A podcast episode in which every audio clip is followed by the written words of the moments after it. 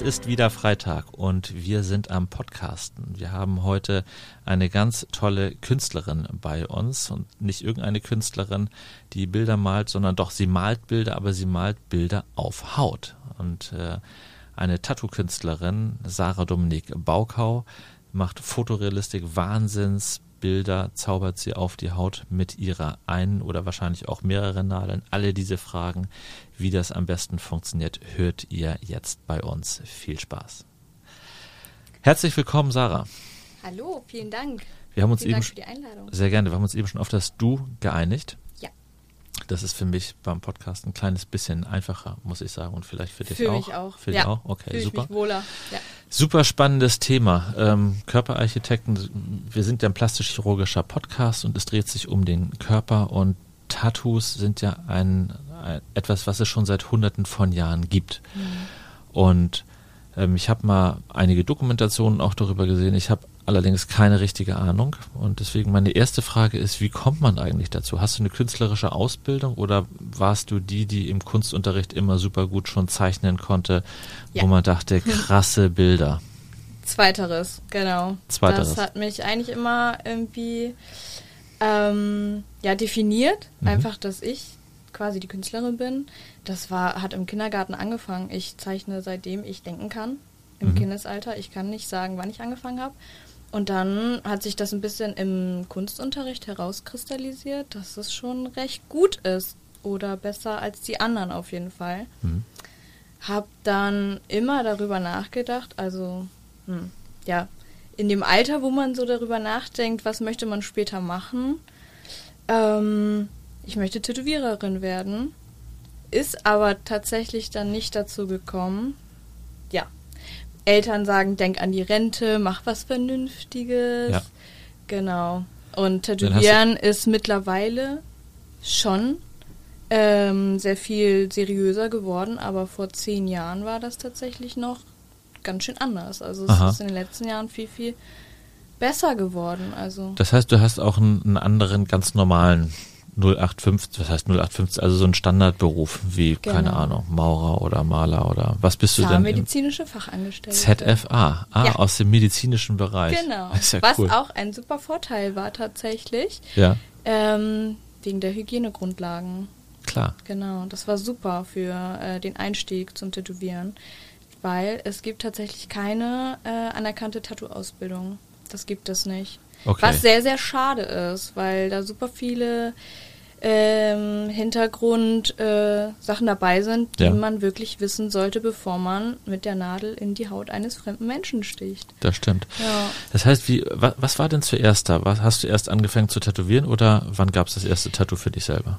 Also, ich habe mich erstmal selber tätowieren lassen, Mhm. als ich 18 war. Mhm. Das ist schon ein bisschen her. Ähm, genau. Und dann, ich habe es geliebt. Ich habe immer weitergemacht. Und es ist sehr schwer in dem Tattoo-Business Fuß zu fassen, wenn man keine Kontakte hat. Aha. Man kommt da nicht einfach so rein, hallo, ich würde gern äh, lernen bei euch, äh, kann ich mal vorbeischauen. So einfach ist das halt nicht. Okay. Ähm, am besten eine Zeichenmappe vorbereiten, zeigen, was man kann und dann Glück haben. Und dass dann- man in einem Studio aufgenommen wird, ist dann quasi wie ein Praktikum, Mhm. nennt sich aber dann Tattoo-Ausbildung, ist aber nichts Anerkanntes Offizielles, ist Okay. unbezahlt. Ähm, man schaut quasi zu. Ja. Man, man schaut zu und lernt. Ja, so war das bei mir aber nicht. Mhm. Ich habe erstmal die ZFA-Ausbildung gemacht, habe dann auch jahrelang in diesem Beruf gearbeitet. Und dann dachte ich irgendwann, so kann es nicht weitergehen. Das war immer im Hinterkopf. Ich muss jetzt mein eigenes Ding machen. Und habe dann äh, Stück für Stück mich da so reingelotst, irgendwie alleine tatsächlich. Okay. Habe eine Tattoo-Maschine gekauft. Man kann sich äh, Tätowiererin nennen oder Tätowierer nennen, ähm, wenn man sich eine Tattoo-Maschine kauft und ein Gewerbe anmeldet. Das Dann echt ist man Hammer. Tätowierer. Ja. Also es ist nicht reglementiert, ist ja wirklich für den Kunden gar nicht so durchsichtig, wer hat denn jetzt was auf dem Kasten. Kann der wirklich gut Mhm. Richtig. zeichnen, kann der mit der Maschine umgehen, Ja. beherrscht er die Farben oder halt eben nicht. Ja. Fun Fact an dieser Stelle, Schönheitschirurg kann sich jeder nennen. Habe ich ja also auch schon gehört, ja. Theoretisch ein Heilpraktiker, ein ja. Zahnarzt oder ein Urologe äh, darf sich Schönheitschirurg ja. nennen. Es ist keine geschützte Bezeichnung. Ja, Eine verrückt, geschützte ne? Bezeichnung ist halt eben plastischer Chirurg mhm. ne, oder plastisch und ästhetischer Chirurg. Und äh, da gibt es dann auch einen gewissen Standard hinter. Ansonsten ist es so, dass dieser Begriff durchaus mal irreführend sein kann. Also ja.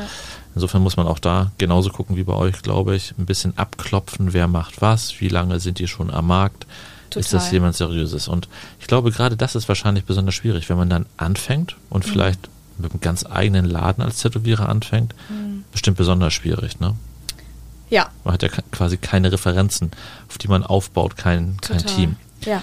Du bist aber nicht alleine tätig, sondern du arbeitest bei Ink Formel in der Weidestraße, ist das richtig? Genau. Ich glaube 135. Richtig. Genau, das ist. Genau. Ist das Schleichwerbung? Darf ich das machen? Ist egal, ist ja mein Podcast, ist ja meiner. Barmbek, Ecke, Winterhude. Genau, Barmbek, Ecke, Winterhude. Und ich habe schon einige Tattoos von euch gesehen. Mhm. Die einfach super waren. Die Deswegen, gefallen? Ja, die haben gefallen tatsächlich. Sehr die gut. waren einfach technisch sehr, sehr gut. Ja.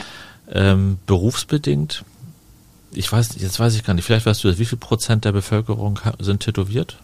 Mindestens mit einem Habe ich Tattoo? jetzt erst nachgelesen. Ähm, mittlerweile ist es, glaube ich, wirklich jeder zweite. Wirklich, also in Deutschland. Also Ja, es sind okay. wirklich so, so viele. Acht von zehn. Also okay. wenn die auch vielleicht nur ein kleines Tattoo haben, ähm, aber irgendwo aber ein irgendwo ein kleines. Ja.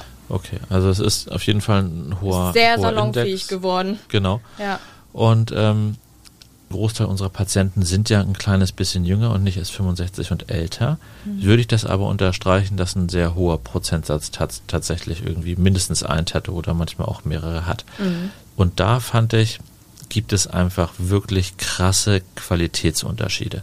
Oh ja. Und Mhm. es gibt, also wir reden jetzt nicht von selbst mit Nadeln selbstgestochenen Knast-Tattoos, aber auch Gibt es auch. gibt es auch, aber jetzt welche, die schon durchaus in einem Studio wahrscheinlich Mhm. entstanden sind. Aber manche wirken einfach unscharf, die Linien, Ja. und manche Linien sind wirklich mit der Rasierklinge scharf gezeichnet. Ja. Wie kommt das? Wo ist da der Unterschied? Okay, also erstmal der gravierendste Unterschied ist, wie alt ist das Tattoo?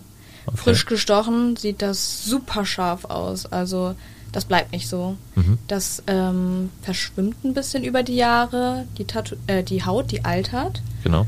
Und das Tattoo darunter ist ja in der zweiten, liegt in der zweiten Hautschicht. Das verändert sich dadurch dann auch. Also Das quasi, muss wenn, man die, wissen wenn die Haut sich vermehrt, verdoppelt, die Zelle, dann teilt Ja. sich eben auch das Pigment in die Nachbarzelle und so wird es ein bisschen unscharf. Genau. Aha. Ja. Heißt nicht, dass es dann nicht schön aussieht, wenn es ein perfekt, okay, perfekt gibt's nicht, aber wenn es ein super schön äh, gestochenes Tattoo ist, wird es auch nach Jahren noch schön aussehen. Aber es hat, wird nicht mehr diese Schärfe haben wie nach einem Monat Okay, frisch wie, gestochen. wie lange braucht das in etwa? Wann fängt das an, unscharf zu werden? Nach einem Jahr oder nach Ah, das drei kann Jahren? schon nach sechs Monaten sein. Da kommt es dann wieder darauf an, wie tief ist es gestochen. Aha. Wenn ein Tattoo zu tief gestochen ist, dann kristallisiert sich das relativ schnell heraus, indem es dann schon nach einigen Wochen oder nach ein paar Wochen äh, verschwimmt, Mhm. tatsächlich. Und sonst ähm, kommt es darauf an, wie gut man seine Haut pflegt, tatsächlich.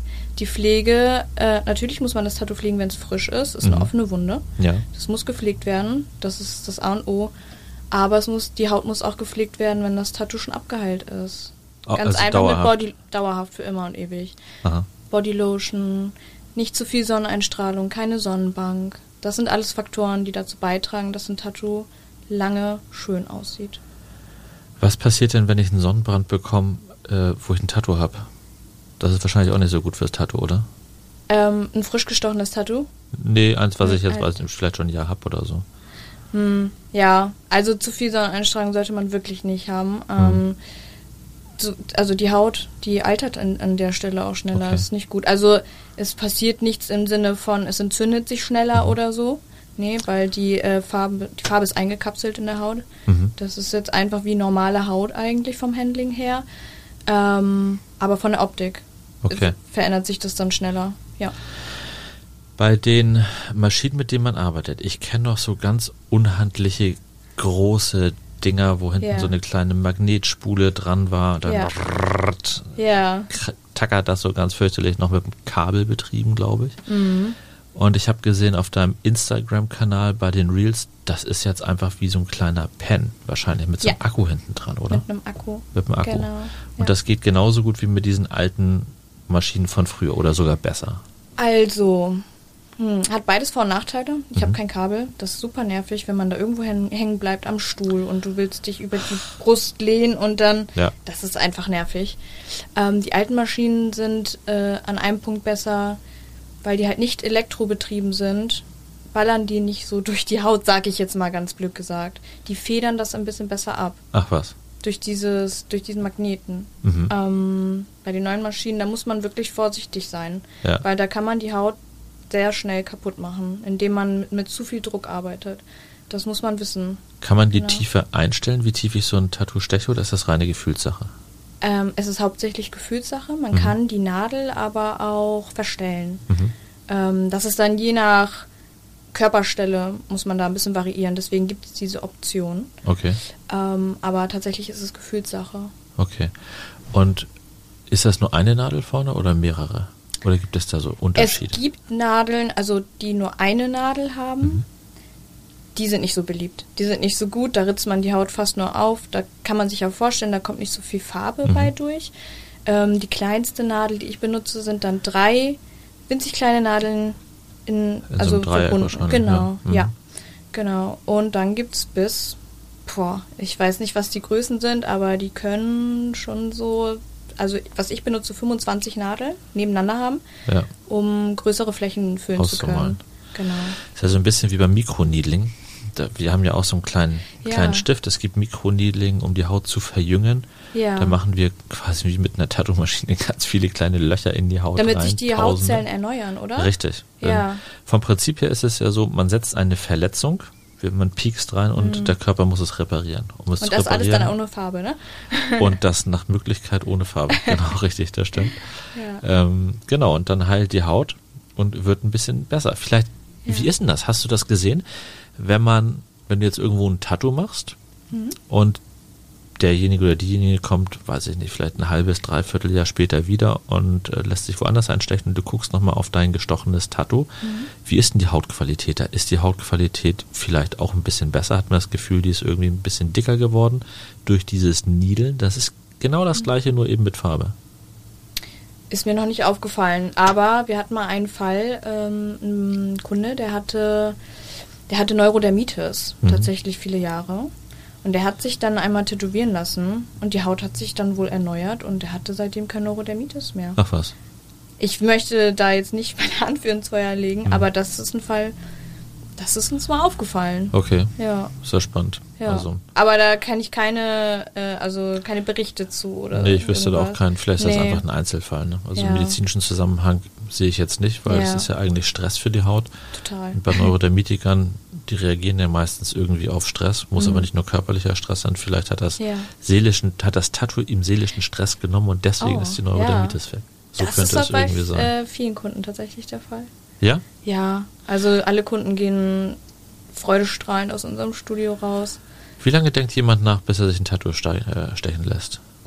Ist das ein Hm. langer Prozess wie bei unseren Von bis. Patienten, dass Hm. die sagen, also Patientin, ich möchte mir die Brust operieren lassen und die denken dann ja, eineinhalb, manchmal noch länger drüber nach, bis sie dann mal zur Beratung kommen und sagen, jetzt habe ich mal Mut und informiere mich. Hm. Oder ist da ist das auch so bei euch? Ja, also manche denken zehn Jahre drüber nach. Aha. Tatsächlich, also ganz oft ähm, Kunden, die sind Mitte 50 und sagen, ich wollte das schon immer machen, ich habe mich aber nie getraut. Also dann haben die wirklich lange drüber nachgedacht. Und es gibt aber auch Leute, die überlegen sich das von heute auf morgen. Und dann los geht's. Los geht's. Ab ja. die Feuerwehr.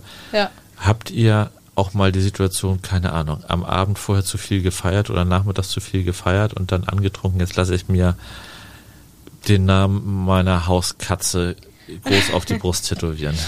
Nein, geht schon mal nicht. Äh, 48 Stunden vorher darf kein Alkohol mehr getrunken werden. Ah, alles Ja, klar. das, da sind wir streng.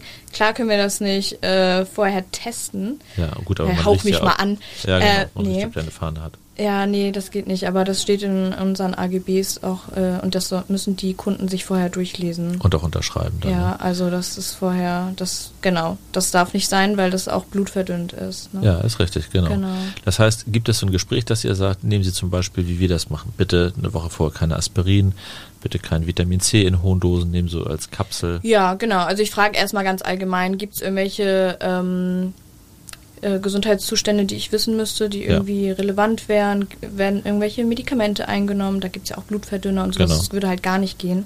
Allergien wahrscheinlich ganz Allergien, wichtig für euch, oder? genau, auch wichtig, ja. Und das muss vorher abgeklärt werden. Ja. Und ich ähm, entscheide das dann auch nicht, ob der Kunde dann tätowiert werden darf oder nicht. Das muss der Arzt dann entscheiden von Ja. dem jeweiligen Kunden. Weil ich bin kein Arzt. Das möchte ich nicht entscheiden. Sehr vernünftig. Ja. Wenn, wenn jemand jetzt Allergiker ist und aber sagt, ich habe tausend Allergien gegen dies und das und jenes, ich weiß aber nicht genau irgendwie, ob ich das vertrage oder nicht, macht man dann so einen Test irgendwo einen kleinen Punkt zum Beispiel, um mal auszuprobieren, wie er darauf reagiert und sagt, jetzt gucken wir erstmal, warten wir mal ein bisschen ab. Habe ich noch nie gemacht, Mhm. wäre aber gar nicht so unschlau. Aber wenn da ein Kunde ist, der super viele Allergien hat, Mhm. dann würde ich dem raten, dass der mal einfach ein- ja, sich beim Arzt wieder beraten lassen soll. Also da wäre der Farbstoffallergietest ja, machen lässt. Ne? Ja, also da wäre wirklich der erste Schritt. Also ich möchte keine Experimente machen. Ja. Und sonst lehne ich den Kunden auch ab. Wir haben, als ich noch junger Assistent war, das hatte ich ja vorhin schon mal gespoilert, die Frage, habe ich Ja, schon mal tätowiert? bin Ja, ich, gespannt. ich habe schon mal tätowiert tatsächlich. Und ähm, wir haben im, im Rahmen der Ausbildung zur plastischen, zum plastischen Chirurgen ist das halt eben auch Teil mit der Ausbildung, dass man dann äh, zum Beispiel Brustwarzen, also Brustwarzenhöfe, Ja. den Nippel selber mit tätowiert. Und auch da gibt es ja, keinen richtigen Leitfaden, sondern wie das eben ist in der Fahrschule auch, die älteren Kollegen, äh, die Oberärzte zeigen einem das, wie das geht.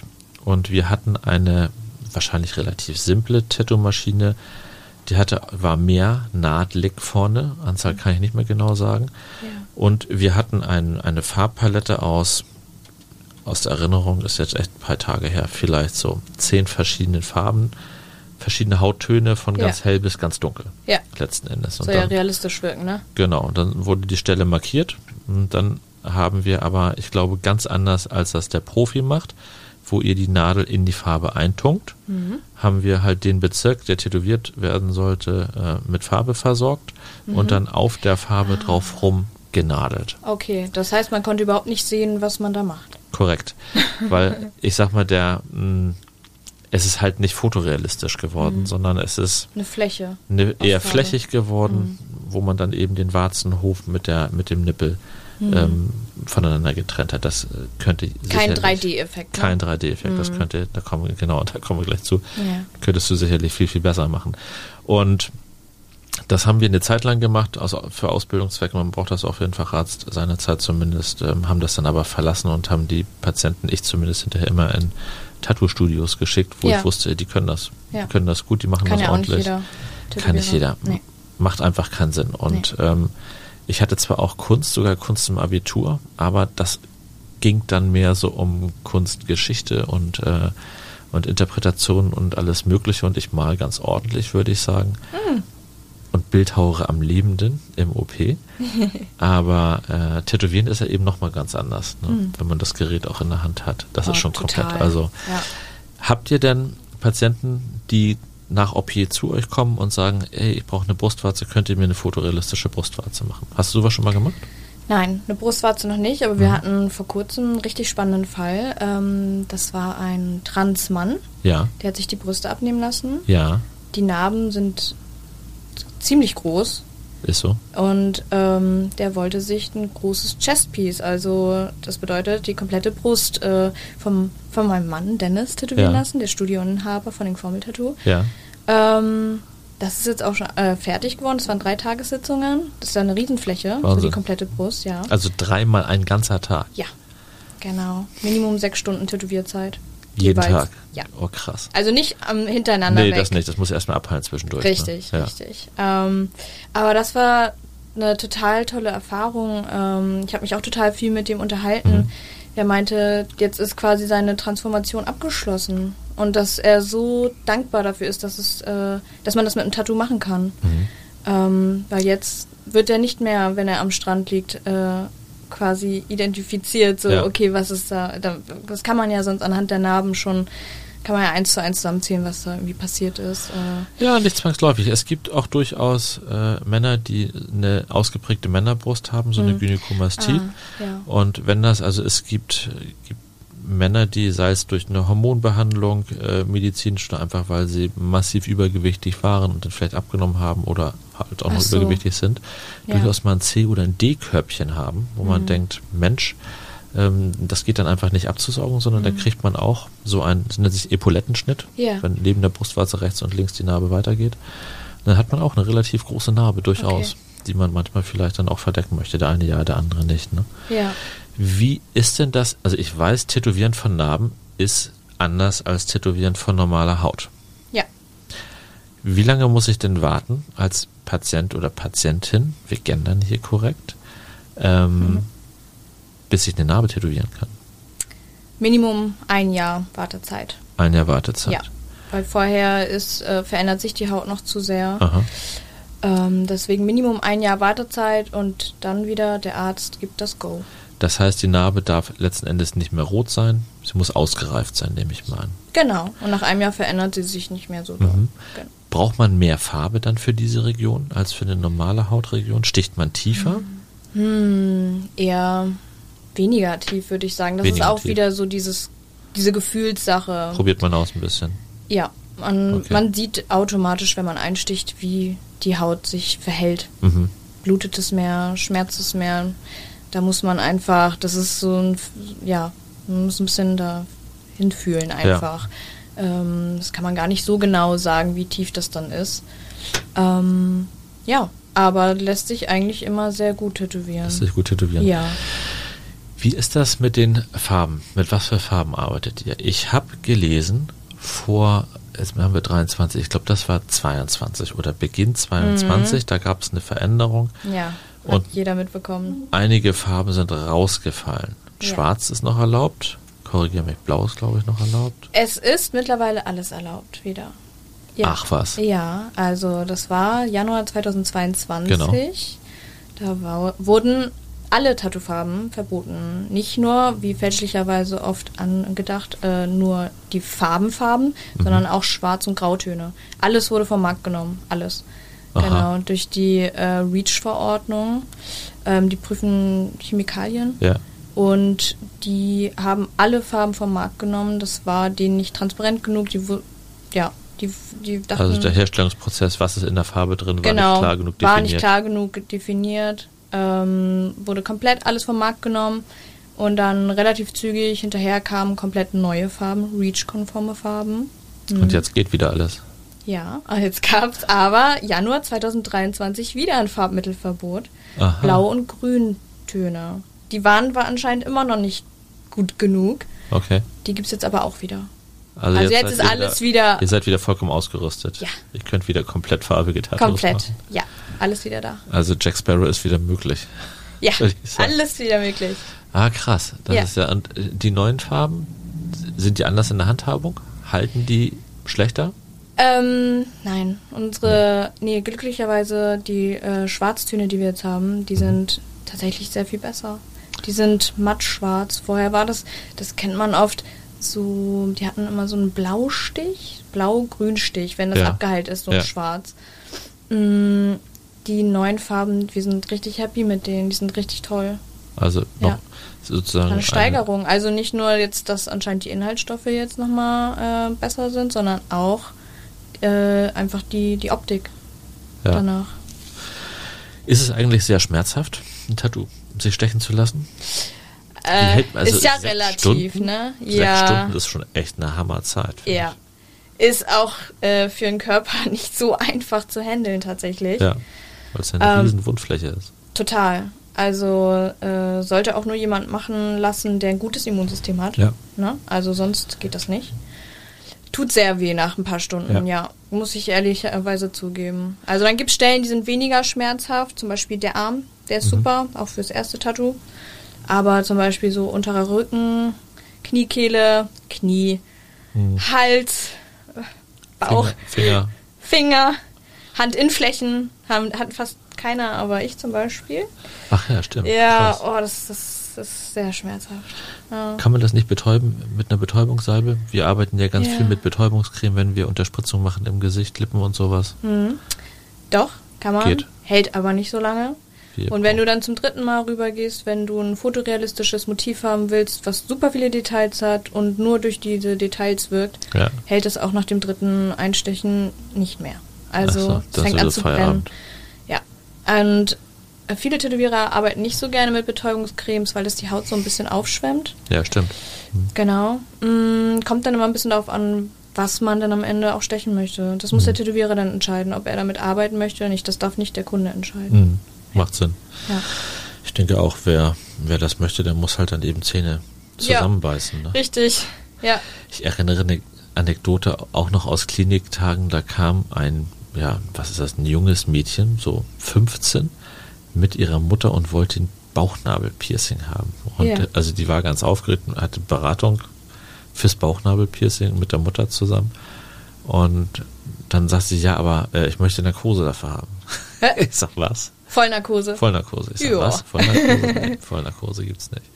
Ja, nee, ich habe so viel Angst. Ich sag, dann ist, glaube ich, der Hauptproblemfaktor, du bist zu jung. Ja. Dann haben wir es nicht gemacht. Ne? Also Nee. ich glaube, die Mutter war ganz dankbar dafür, dass wir die weggeschickt haben. Aber das ist natürlich total mit einer großen Kanone auf den Spatz gefeuert. Das Ja. geht irgendwie gar nicht. Ja. Ja. Nee, das geht nicht. Aber das sagen viele Kunden bei uns auch. Oh, könnt ihr nicht mal einen Anästhesisten einstellen? Das wäre ja voll entspannt unter Tatsache. Vollnarkose. Und das ist wohl in Amerika unter so Rappern oder ähm, Sportlern wohl schon so gang und gäbe. Ach was, dass Ja, die sich da ein bisschen das- wegfiedeln lassen. Ja, dann arbeiten da sechs Tätowierer irgendwie gleichzeitig am kompletten Körper. Was? dann eine Session, also einen Tag mit unter Vollnarkose. Und danach sehen die ganz anders aus. Aber will man, dass das sechs Leute gleichzeitig an einem arbeiten? Also selbst wenn man dann Puh. von all dem nichts mitbekommt, aber jeder hat doch so andere Skills und macht das unterschiedlich. Ja, ja, aber wenn man jetzt fotorealistische Motive hat, da kann man schon sehen, ob das matcht oder nicht. Ja? Das kann man sehen, ja. Okay. Ähm, wir haben zum Beispiel mal an meinem, äh, an dem Bein von meinem Schwager gearbeitet mit vier Tätowierern. Tatsache. Ja, aber nicht mit Vollnarkose. Okay, ohne. Ja. Was die Wundfläche angeht, auch äh, ganz interessant, das kann man sich für die Zuhörer vorstellen wie bei brandverletzten Patienten. Ja. Also Brandverletzungen werden ja eingeteilt in verschiedene Stadien. Ja. Äh, Stadium 1 ist einfach nur eine Rötung, ein einfacher Sonnenbrand. Dann gibt es 2a, das ist mit Blasenbildung, aber so, dass es noch narbenfrei abheilt. 2b ist dann schon Blasenbildung und das heilt nicht mehr ab. 3 ist dann wirklich vollschichtig und 4 wäre quasi Verkohlung. Und um, ich habe eine Zeit lang in der schwerbrandverletzten Therapie gearbeitet als Chirurg, auch mit Intensivbehandlung im Unfallkrankenhaus Boberg, auch im Rahmen der Facharztausbildung gehört das mit dazu. Und um so einen schnellen Score zu kriegen, quasi, wie groß ist der Anteil der verbrannten Körperoberfläche, teilt man das ein. Und da ist es so, dass die Vorderfläche des Rumpfes, also Brustkorb quasi und Bauch 18% sind. Das gleiche gilt für den Rücken, oben, unten zusammen auch 18%. Die Arme sind jeweils 9%, Handfläche ist so 1%. Da kann man sich vorstellen, jetzt der mit dem Chest Piece, dieser äh, Patient, der sich hat umoperieren lassen, ganzer Oberkörper, das sind mal eben schlappe 9% Körperoberfläche, was der als Wunde hat, wenn der rausgeht aus so einer Session bei euch. Ne? Ja. Das ist echt viel und deswegen glaube ich, ist ganz klar, man kann nur bis zu einem gewissen Maß, ansonsten haut es einfach das Immunsystem um. Voll, ja. Wenn man jetzt ein fotorealistisches Motiv macht, wird das freihand darauf gezaubert oder gibt es, kriegt man irgendwie eine Vorlage auf die Haut? Also, erster Schritt, man macht ein Design fertig. Das macht man mit Blatt Papier und Stift, nehme ich an. Kann man machen. Ja. Ähm, aber bei Fotorealistik macht das nicht so viel Sinn, Ah, okay. tatsächlich, Mhm. weil das ja anhand eines Fotos ein Okay. Motiv dann ist. Ja. Also wir arbeiten mit iPads Mhm. und dann haben wir ein bestimmtes Programm dafür. Da können wir uns dann ja mehrere Fotos ja ineinander fügen und daraus können wir dann ähm, ja dann können wir unsere Kreativität können wir freien Lauf lassen und dann können wir dann äh, Motiv draus äh, basteln. Aber das äh, passiert alles anhand von äh, Fotos. Okay. Ne? Also es muss alles ein, also ein Foto sein mit guter Qualität. Und wenn wir das Motiv haben, dann machen wir einen sogenannten Stencil. Dann nehmen wir quasi eine neue Ebene, wie so ein Pauschpapier kann man schon sagen, nur halt auf diesem iPad. Und dann ziehen wir die Konturen ähm, mit Linien nach. Ah, okay. Genau. Und dann haben wir wie so eine. Schab genau, dann haben wir wie so eine Schablone. Das kann man dann auf so ein Stencilpapier drucken und dieses Papier, das über kann man auf die Haut übertragen mit so einer Flüssigkeit. Aha. Genau. Und dann hat man das Motiv mit Linien, Ja. hat man dann auf der jeweiligen Körperstelle. Das ist halt total super, weil dann kann man auch nochmal, wenn es jetzt nicht an der perfekten Stelle gelandet ist, so wie man es haben möchte, kann man es nochmal abwischen und nochmal neu machen. Okay. Und erst wenn der Tätowierer und der Kunde das Go gibt, erst dann wird auch Dann geht's tätowiert. los. Dann geht's los, genau. Das heißt, gerade bei so einem großen Motiv im ersten Schritt erstmal alle Konturen machen, weil dieses Ding mit diesem Pauspapier machen wir wahrscheinlich nur das erste Mal, nehme ich an, ne? Und die Ja. erste Sitzung muss dann sicherlich, müssen alle Konturen stimmen. Mm, ja, wir arbeiten immer stückchenweise. Also das heißt, wenn ich jetzt, ich sag mal, ich habe ein großes Porträt mit zwei Rosen üben, oben drüber. Dann fange ich erstmal mit dem Porträt an und wenn ich die Rosen in der Sitzung, in der Tagessitzung nicht schaffe, dann kann ich diese, diesen Stencil bei der nächsten Sitzung einfach wieder ransetzen. Genau. Also ich Okay. mache erstmal das äh, eine Stück fertig Ja. und beim nächsten Mal muss ich dann nicht nochmal wieder da reingehen. Also da ist dann alles abgeschlossen und dann, ja, wie ein Puzzle eigentlich. Mhm. Genau. Ein- Eins nach dem anderen. Eins nach dem anderen. Ich habe mal gesehen im Fernsehen tätowierte Augäpfel. Ja, Fand ich voll krass. ja. Kann ich mir gar nicht, also A, kann ich es mir gar nicht vorstellen. Kann man super betäuben, einfach mit Augentropfen, da schon. Aber ich kann mir gar nicht vorstellen, dass mir Wie jemand bei offenem Auge da reinpiekst, ohne da durchzustechen. Das, äh, also ich kenne mich da auch nicht so super aus. Ich weiß aber, dass es nicht tätowiert wird. Es wird Aha. nicht tätowiert, es wird injiziert mit einer Kanüle. Also es wird tatsächlich über eine Kanüle, die ähm, wird die Farbe reingespritzt. Aha. Genau. Und das ist aber super gefährlich. Also, Ja, also ähm, ja. Das ist auch noch ein, ein Fun Fact, obwohl es gar nicht so funny ist. Ähm, es wird bei sowas nie, ähm, werden nie beide Augen gemacht, weil man da echt erblinden kann. Falls man ne? erblindet, Falls ne? man erblindet. Ja. Ja, das ist total verrückt. Also das geht für mich dann auch zu weit, weil Ja, ähm, Gesundheit muss irgendwie noch safe sein, oder? ja, total. Wie ist das, wenn man schwanger ist als Patientin? Darf man sich während der Schwangerschaft tätowieren lassen? Auf gar keinen Fall. Auf also keinen da wär, das machen, machen wir überhaupt nicht. Also es sollte auch kein Tätowierer machen. Ähm, die Infektionsgefahr ist zu groß und das äh, Baby kann einfach mit in äh, Mitleidenschaft geraten. Das geht nicht. Auch in der Stillzeit geht das überhaupt nicht. Ja. Ich erinnere, unsere Tochter war, also die, die letzte Tochter, die zweite Tochter, die kleine Tochter, die jetzt schon 15 ist, ähm, wollte Ohrlöcher haben. Und sie war sechs, sowas in dem Dreh. Wir wollten wir Ohrlöcher machen, dachten wir, alles klar, machen wir Ohrlöcher. Erst hatten wir erster Anlauf, nee, Papa soll Ohrlöcher machen. Das hat sich dann anders überlegt. Papa sollte dann doch keine Ohrlöcher mehr machen. Dann dachten wir, okay, alles klar, dann lassen wir es einen Profi machen. Und wir hatten da, wo wir gewohnt haben, so ein, ein Tattoo-Piercing-Studio um die Ja. Ecke. Dachten wir, ey, gehen wir auch zum Profis machen. Ja. Machen die das halt, ne? Dann waren wir da mit der kleinen Maus und haben gesagt, ja, hier einmal Ohrlöcher bitte. Und dann haben wir gesagt, nee, machen wir nicht. Ich So, hä? Wie jetzt genau machen wir nicht? Nee, machen wir nicht. Ähm, ist viel zu klein, unter 14 Jahren, also ohne dass das Kind selber richtig was dazu sagen kann, Ja. stechen wir euch keine Ohrlöcher Ja. nirgendwo rein. So schönen Tag noch. Fand ich eine coole Nummer, muss Mhm. ich sagen. Da waren die total strikt und haben uns da echt abblitzen lassen. Ja. Dann hat es noch eine Weile gedauert, tatsächlich, und äh, dann haben wir es doch selber gemacht. Äh, Ja? Die, ja, ja, wir haben die Ohrlöcher dann selber Gut, gemacht. als Arzt. Das ist ja technisch kein Problem Ja. für uns. Ne? Das ist nur so, dann einerseits denkt man nicht, dass das Kind nachher Angst hat vor dem Vater, wenn es mit der Kanüle innen reingestochen Mhm. hat und okay, Betäubungscreme. und Ist alles gut gegangen? Und, ja, alles super, hat Ja. alles gut funktioniert. Ja. Ohrlöcher sind bis heute da. Ohrlöcher sind bis heute da Ja. und werden getragen, also alles, äh, alles gut. Sehr schön. War auch eine lustige Geschichte, aber da war ich wirklich überrascht, dass die uns weggeschickt hatten und gesagt haben, da machen wir nicht, Kind ist zu klein. Ja. Wir haben nochmal beim Friseur äh, angefragt, also war kein Problem, könnt ihr vorbeikommen, wenn ihr wollt. Da war es so, pff, ganz egal. Und Ich weiß, bei meiner Frau, da wurde das früher, äh, da hat's der Vater auch gemacht, der auch Chirurg war, äh, in Russland. Ja. Und der hat's gemacht mit einer Nadel, einem Faden und einer Kartoffel. Eine Ja. Kartoffel. Genau, also die Nadel abge Dahinter dann. Genau, die Ah, Nadel ja. abgebrannt, einmal über der Flamme den Faden hinten ran, damit man was durchziehen Oh, kann, den Stecker ran gebastelt. Ja. Und dann durch in die Kartoffel reingestochen, dann durchgezogen. Also Ähnlich habe ich das bei mir auch gemacht. Ja? Ja. Ach was. Mit einer heißen Nadel, einfach so eine, ja, eine Nadel, mit der man näht. Ja, genau, richtig. Ja, einfach ja. durchgestochen. Aber ja. da war ich auch, keine Ahnung, zwölf oder so. Selber gemacht? Ja, also ich war schon Respekt. anscheinend früh irgendwie interessiert an solchen mhm. Sachen. Ja. ja. Das, ist, das ist ja echt eine coole Sache. Was war dein ältester äh, Tattoo-Kunde? Mein ältester Tattoo-Kunde, das war eine Kundin, die mhm. war Ende 60. Ende 60? Ja. Und darf man fragen, was für ein Motiv geworden? Schmetterlinge. Schmetterlinge, ah. ja. Realistische Schmetterlinge. Und ähm, die wollte noch so ein kleines Unendlichkeitszeichen dazu haben. Mhm. Mm, dazu muss man sagen, das ist so ein Motiv, das wurde in der Vergangenheit schon sehr, sehr häufig gestochen.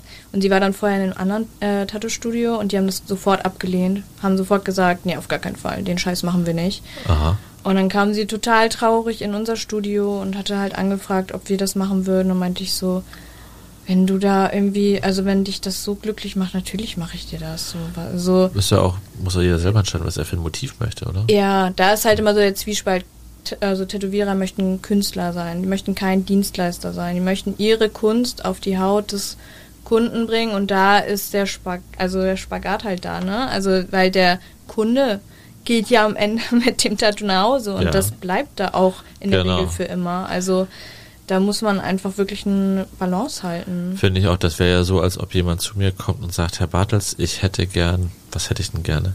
Ich hätte gern, keine Ahnung, äh, ein B-Körbchen. Ich sage, ne, das steht Ihnen gar nicht, wir machen Doppel-F. ja, genau so wird ich das. Ich bin I'm the Artist. Ja, richtig. ist total so. Wir, wir, wachen auf und dann ist da ganz was anderes ja. passiert.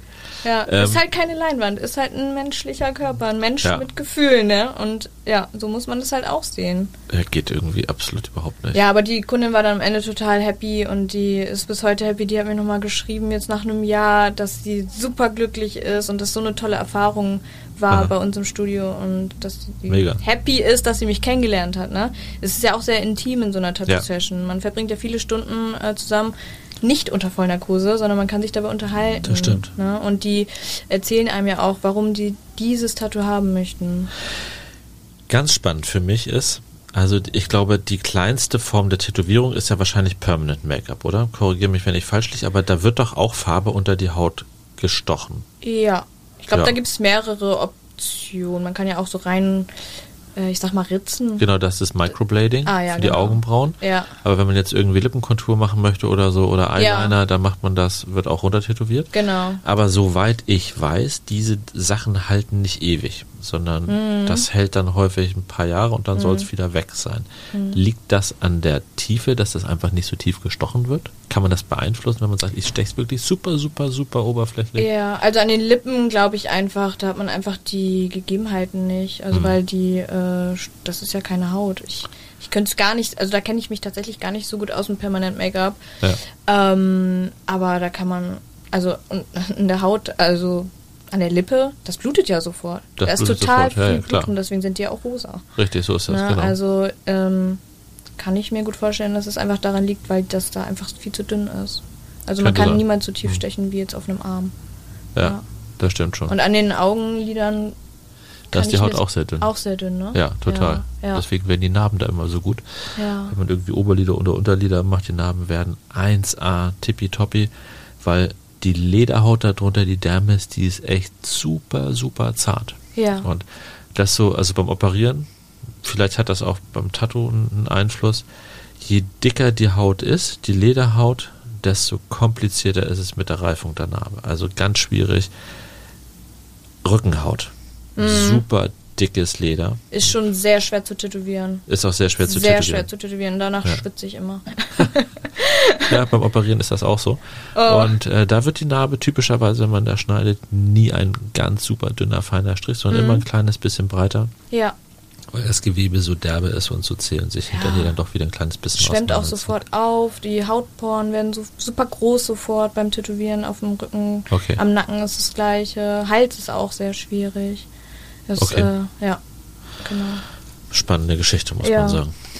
Was sind, gibt es Pläne, wo du sagst, hm, das wäre nochmal ein super Motiv, was ich gerne machen würde oder so eine Ganzkörperkomposition wie bei den Japanern? Also früher war es ja in Japan nur bei den ähm, Yakuza, ne? Yakuza, genau. Mhm. So diese farbigen Ganzkörper-Tattoos. Und die müssen, glaube ich, die gehen bis zum Handgelenk und am Hals auch nicht ganz super hoch, so dass man in normaler Kleidung, also mit Mhm. langärmigen Hemden, das nicht sieht. Ja. Und dann haben die diese Keulmotive und diese so klassischen, Ja. klassischen Sachen, die sind ja wirklich vollflächig tätowiert. Ja. Manchmal, ne? Echt voll Das irre. ist, ja, das ist tatsächlich das, was ich am allerbesten finde. Weil man.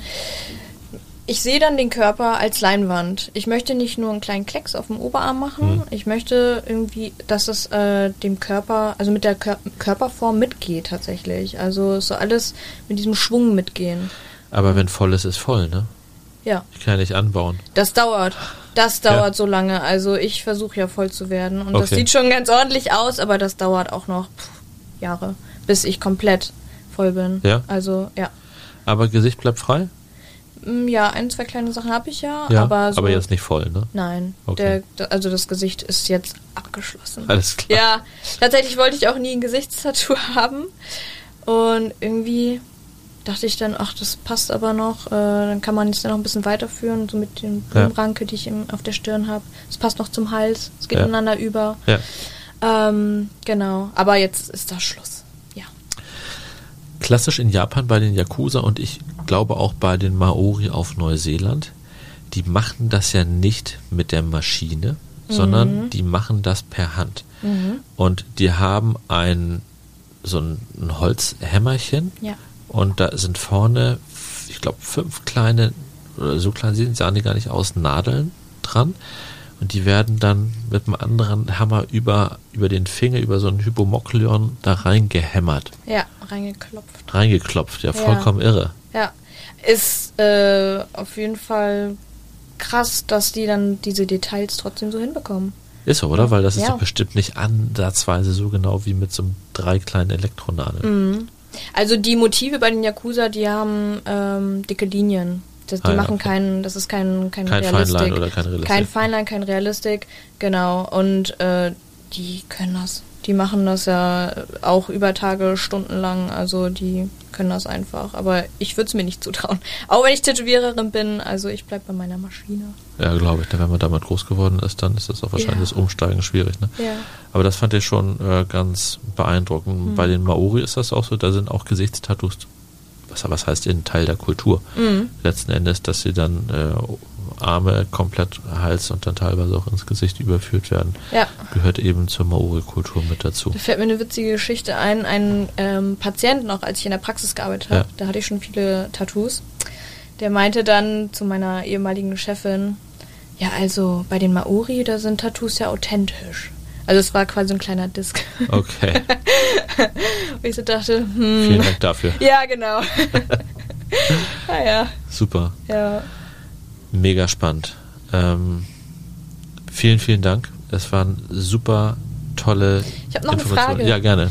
Habe ich Hast ein du Tattoo? ein Tattoo? Genau. Tatsächlich nicht. Ich bin totaler Langweiler. Ein Reinhäuter. Ich habe nur selber welche gestochen, aber ich habe tatsächlich kein Tattoo. Nee. Okay. Vielleicht kommt das noch, wer weiß. Ich habe einen sehr, sehr guten. Weißt du, wo du mich findest? Ne? Richtig, äh, Weidestraße 135. Genau. In Formel. Ja. Kleiner Spoiler, also äh, habe ich, wie gesagt, schon sehr, sehr viele gute Arbeiten von euch gesehen. Deswegen sitzt auch du hier und nicht irgendwer anders. Vielen, vielen Dank. Und ähm, ein Freund von mir, ein sehr guter, enger Freund, der ist meines Alters, also junge Mitte 40 quasi, und der hat jetzt gerade auch darüber nachgedacht, sich ein Tattoo stechen zu lassen. Ich glaube, das soll ein Löwe werden auf der Wade. Mhm. Dem habe ich auch schon meine Adresse rüber, rübergeschoben. Sehr gut. Und äh, wollen wir gucken, ob der kommt oder nicht. Und der hat im Urlaub jetzt, um mal anzuteasern, wie sich das so anfühlt, mit Henna was machen lassen. Mhm. Auf der Wade. Ja, wahrscheinlich kein Löwenkopf. Doch, auch, auch, auch ein Löwe. Ach was. Aber das mit Henna, das ist natürlich nicht ansatzweise so detailgetreu, sondern das Nee. sind auch eher grobe, dicke Linien Ja. und auch keine Schattierungen, sondern hell und dunkel. Ja. So, ne? Und ich weiß gar nicht, ich glaube, Henna würde ich persönlich. Hast du mal ein Henna-Tattoo gehabt? Erfahrung Nee. damit? Mhm. Ich glaube, das, Das würde ich mir. ja nach ein paar Wochen wieder. Genau, nach ein paar Wochen ist es weg. Und das ist nicht so eben im Urlaub, ich lasse mir mal eben kurz ein bisschen mit Henna und das ist alles nur Natur. Es gibt Leute, die lassen das irgendwo machen und wenn da nicht hygienisch gearbeitet wird, Mhm. dann äh, gibt es eine Hepatitis oder was auch immer, irgendeinen Ja. anderen Infekt. Es Ne? geht ja irgendwie trotzdem unter die Haut, oder? Ach, das sind ja nochmal Fragen Hygiene. Ja. Jetzt sind wir so davon abgekommen. Ähm, alles natürlich einmal Nadeln, oder? Ja, Klar. alles einmal Produkte, also die. Nadeln, alles tatsächlich, alles was auf meinem Arbeitsplatz ist ähm, für einen Kunden ist ein Einmalprodukt und landet hinterher in dem Im Müll. Mülleimer, außer die Maschine. Ja. Genau. Gut, bei der Maschine wie beim Zahnarzt, da wird ja dann vorne nur der Nadelaufsatz Genau, geändert. Ne? und die wird sonst eingepackt. desinfiziert. Ja, ja das genau. ist klar. Ja. Und die Farben auch alles einmal Produkte, ja. Ach so, also das sind äh, Fläschchen Ja. und die fülle ich dann in sogenannte Farbkappen ein. Genau, das Bisschen wie ich. beim Tuschen. Genau, und diese Genau. Farbkappen, ähm, Die gehen dann hinterher weg. die gehen hinterher in den Müll. Also von der nicht Flasche in den, in den Fingerhut quasi rein und ihr arbeitet aus dem Fingerhut. Und der Genau. Fingerhut wird dann Und hinterher. da vermischt so. sich dann ja auch alles mit dem Blut, wenn man immer wieder Ja. mit der blutigen Nadel in diese Farbkappe mit der Farbe geht. Das vermischt sich alles, das wird Ja. alles weggeschmissen, das können wir nicht reinigen. Nee, eben, macht Sinn. Ja. Ja, super spannend. Vielen, vielen Dank für deine Zeit. Sehr, sehr Heute gerne. am sehr sehr sonnigen gefreut. Freitagnachmittag. Wir Oh haben ja. draußen 28 Grad. Und man muss den Podcast natürlich nicht bei 28 Grad hören. Man kann das aber tun auf der Veranda, vielleicht mit einem Aperol Spritz oder am Ja. Abend, wenn es ein bisschen kühler ist. Ich wünsche allen Hörern äh, ein tolles Wochenende. Hoffe, ihr hattet äh, großen Spaß dabei. Es war super informativ. Ich hatte mega Spaß. Ich auch, danke, Nochmal dass ich vielen Dank. durfte. Grüße an den Herrn Gemahl Ja. zu Hause in eurem Richtig Studio. aus. Ja. Ich wünsche ganz viel Erfolg, Danke. dass ihr noch viele Kunden bekommt bei euch Danke. und dann vielleicht bis zum nächsten Mal. Bis zum nächsten Mal. Ciao. Tschüss.